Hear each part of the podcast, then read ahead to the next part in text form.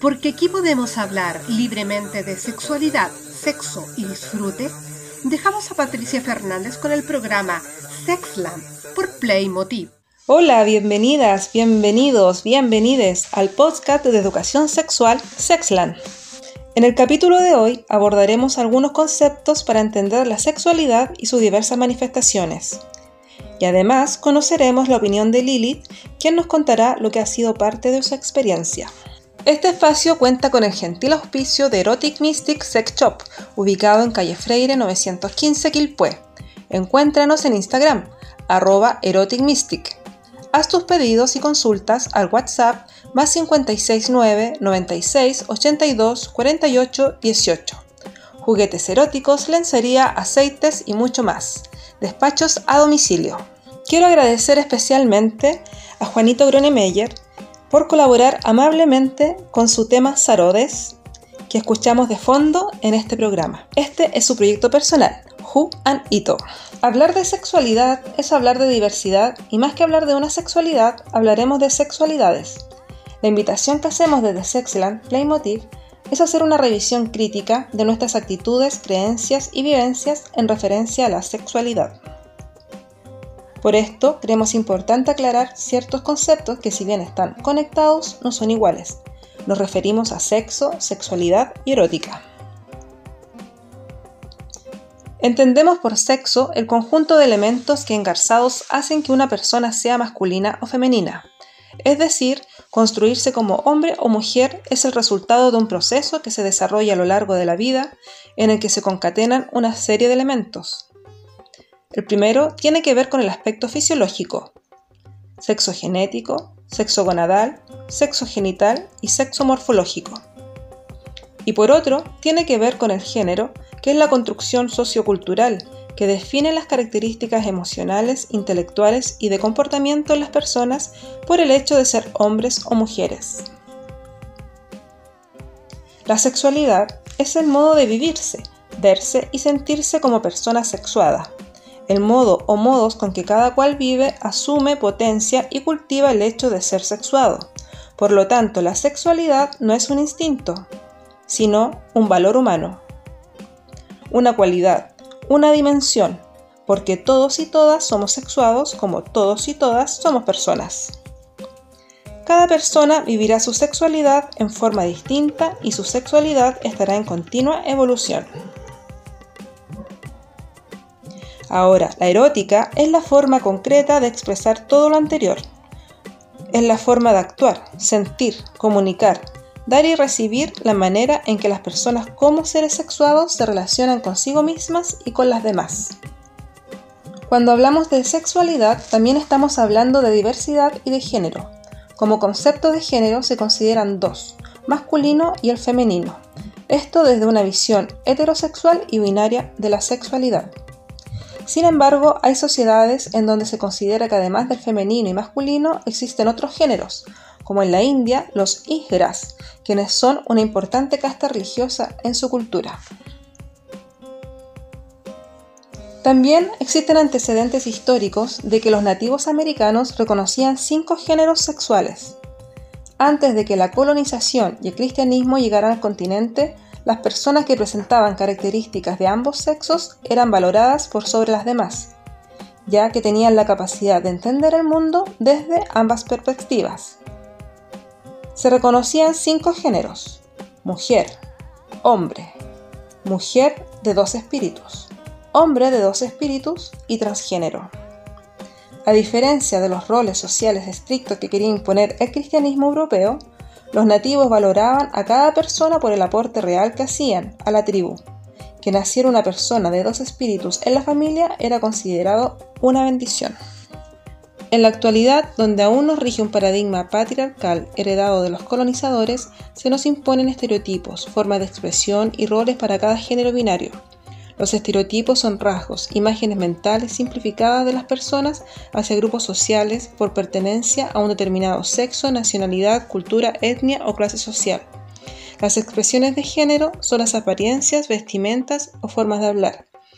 Y entendemos como roles a imposiciones de lo que es correcto o no para cada género. Por ejemplo el rol de madre, padre, profesional, hombre, profesional, mujer, etc. Al hablar de identidad de género nos referimos a que las personas, además de expresarse y de asumir roles, se identifican con un género. Cuando esta identidad se relaciona al sexo biológico, nos referimos a una persona cisgénero o cisgenérica. Cuando la identidad de una persona no corresponde al sexo biológico, se dice que son personas transgénero, transgenéricas o simplemente trans. La identidad de género no siempre se expresa o es exteriorizada. En ocasiones, personas trans mantienen su expresión de género en concordancia con su sexo biológico, por diversas razones, principalmente por la presión social que esto implica. La orientación sexual tiene que ver con la atracción sexual, erótica, emocional o amorosa que sienten las personas hacia otras tomando como referencia su género aquí entre las denominaciones de gays, heterosexuales, lesbianas, bisexuales. Una expresión de la sociedad patriarcal heteronormada hacia la diversidad sexual es la homofobia, que tiene diversas manifestaciones y que han implicado continuas vulneraciones a los derechos fundamentales de las personas. Desde Sexland hemos querido invitar a Lilith que nos cuente su visión frente a este tema y le preguntamos, ¿cómo fue el proceso de transición para vivir una sexualidad plena? ¿Cuáles han sido las principales dificultades que ha enfrentado en el ejercicio de su sexualidad? Y por último, ¿qué opina sobre el término de minorías sexuales? Escuchemos a continuación. Hola, me llamo Lilith.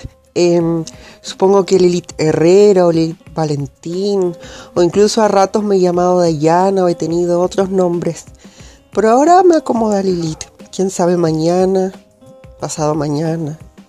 Y habría que preguntarse aquello de la existencia de futuro, bueno, y lo que ya saben.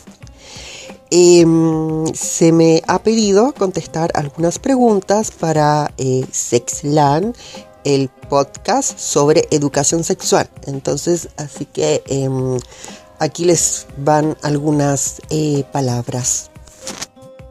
Respecto de mi proceso de transición, mm, a mí me gusta entenderlo como un proceso colectivo, es decir, que no puedo plantearlo como mi proceso de transición, sino un proceso eh, que desde mi perspectiva al menos hemos ido viviendo, o por hablar más bien desde mí, he ido viviendo Em, con amigas, eh, con compañeras, em, con amigas también compañeros, por qué no decirlo con amigos, con eh, eh, distintos compañeros.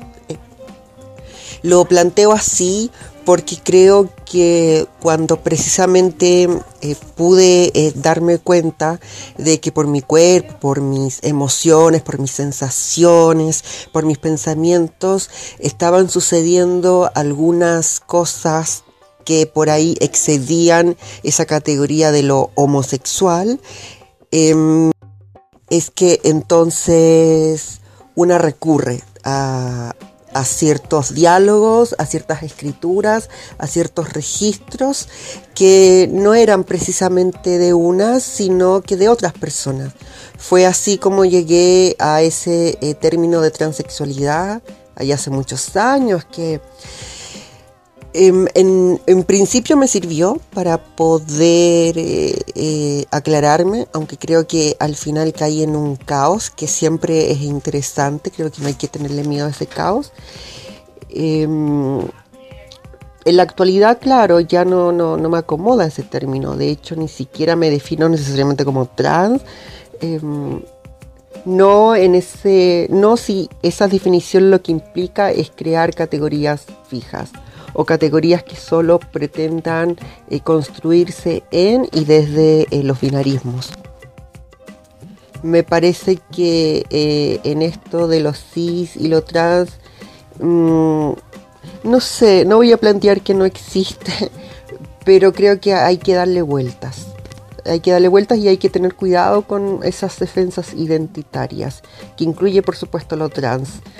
Mm, entonces yo diría que así ha sido mi, proceso, un proceso colectivo, porque eh, para poder eh, generar estas eh, observaciones es que tuve que conversar con muchas amigas y compañeras, amigas, compañeras amigos, compañeros también. Em, las reflexiones una las lee constantemente, una las escucha constantemente, una va construyendo sus reflexiones a partir de diálogos y eso siempre es colectivo. Al menos desde mi, eh, desde mi perspectiva y en mi experiencia.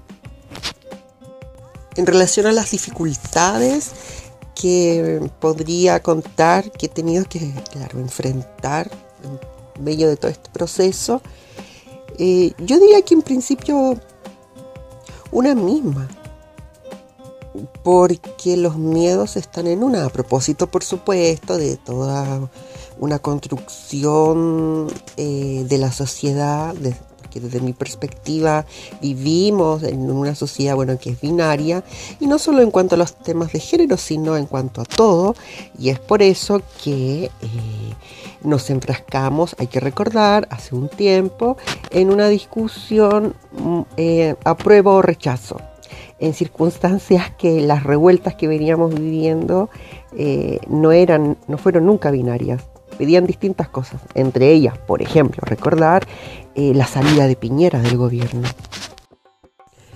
Y en esa sociedad binaria, eh, sobre la que desde mi perspectiva se apoya un patriarcado y que en estos territorios lo podríamos entender como un patriarcado colonial o un colonialismo patriarcal, eh, o quizás más correctamente decir una colonialidad patriarcal, eh, bueno, ahí hay que ver cómo nos hace sentido llamarle, eh, para que exista ese apoyo sobre este binarismo, que a la vez eh, nada necesita otro bastiones también desde mi perspectiva, como la heterosexualidad, que desde mi visión y mi percepción no es solo un deseo ni una orientación, sino como también lo plantean diversas compañeras, es un régimen político, es obligatoria.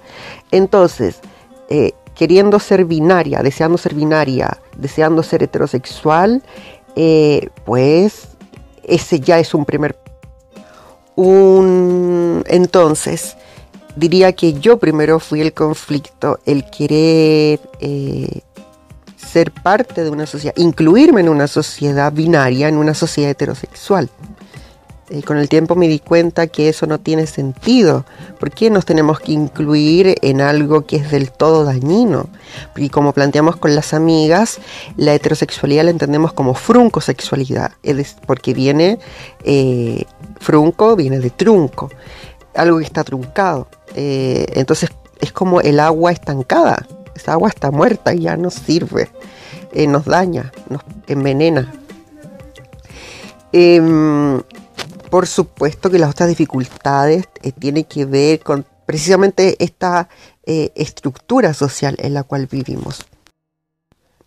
Eh, es interesante constatar que a partir del proceso de colonización que tiene lugar desde 1492, con esta invasión brutal de estos territorios, desde mi perspectiva al menos, pasamos de lo que podríamos entender como una ars erótica a una ciencia sexualis, es decir, de un ejercicio mm, libre eh, o más bien un ejercicio eh, que estaba dentro de determinados roles sociales, de acuerdo a las diversas comunidades que componían estos territorios antes de la colonización, a una persecución de cualquier tipo de expresión que no fuera en la línea de lo binario y de lo que eh, siglos más tarde se empezó a llamar heterosexualidad y que como ya digo para algunas es fruncosexualidad.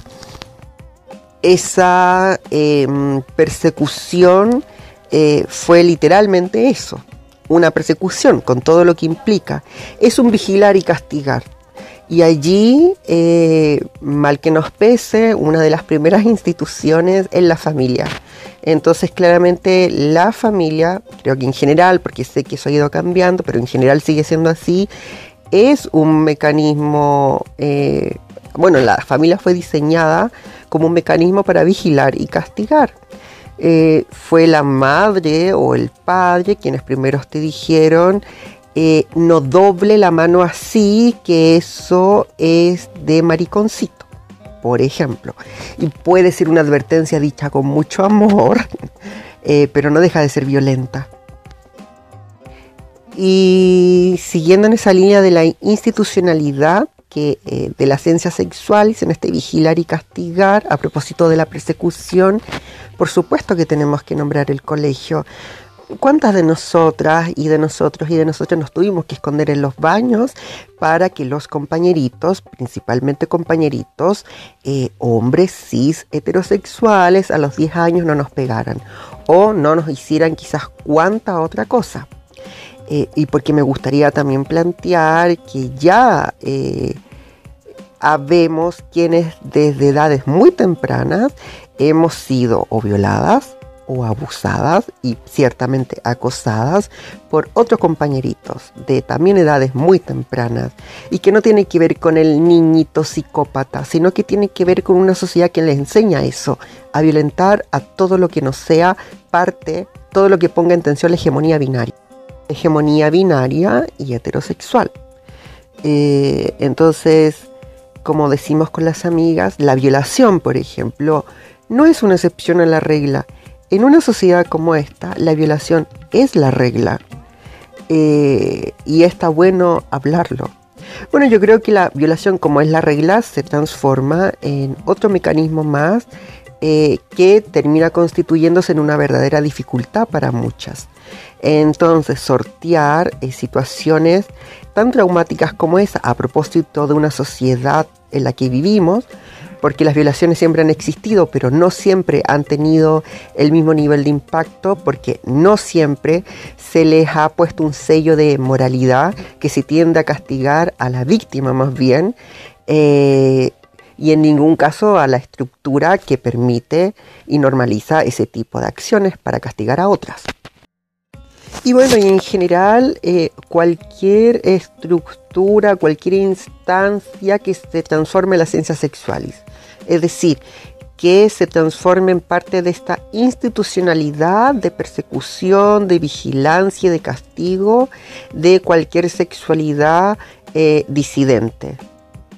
Em, y que va de la mano eh, con la persecución no solo a las sexualidades disidentes, sino a cualquier existencia que no sea buena ciudadana. Hay que recordar que nosotras y nosotros tenemos mucho en común con mendigos, con prostitutas y con locas. Baste señalar la ley de los estados antisociales aprobado, aprobada ya en la década de los 50 en Chile, que nos perseguía a todas mm, por no ser parte de la buena eh, ciudadanía. Para mm, la, destrucción eh, de lo comunitario para llegar a tener algo tan violento como el neoliberalismo, se tuvo que destruir desde mi perspectiva eh, todo aquello que no fuera en la línea eh, de la moral judeocristiana de los colonizadores, del binarismo de los colonizadores. Entonces cuando Hadwe llama minorías sexuales eh, a las em, disidencias sexogenéricas identitarias, es que solo expresa cuán colonizado está. Y no solo él, sino que todas y todos y todos cuando se plantea que la destrucción de la comunidad eh, se produce al menos por tres cosas, como la violación de las mujeres, eh, la aniquilación de los entendidos como líderes, aunque habría que ver si se entendía como líderes a, cierta gente, y la destrucción, por cierto, de eh, los símbolos más importantes de la comunidad en cuestión. Sin embargo, a mí me gustaría agregar o precisar un elemento que no, se puede dar por entendido así nada más, que es la destrucción de lo andrógino, o la destrucción de lo travestido, o la destrucción de eso otro, o la destrucción de lo que en la actualidad se conoce como tercer género.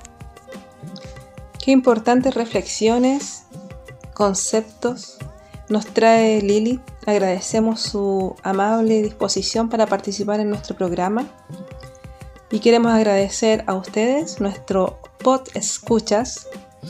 Compartan, opinen, nos encuentran en Instagram en arroba sexland.playmotiv. Y también no olvidarse de nuestras auspiciadoras, Erotic Mystic Sex Shop. Encuéntralas en Instagram, arroba Erotic. Les esperamos la próxima semana con un nuevo programa de Sexland, promoviendo una sexualidad responsable e informada. Todos los lunes, Nativas Rebeldes, por Playmotiv.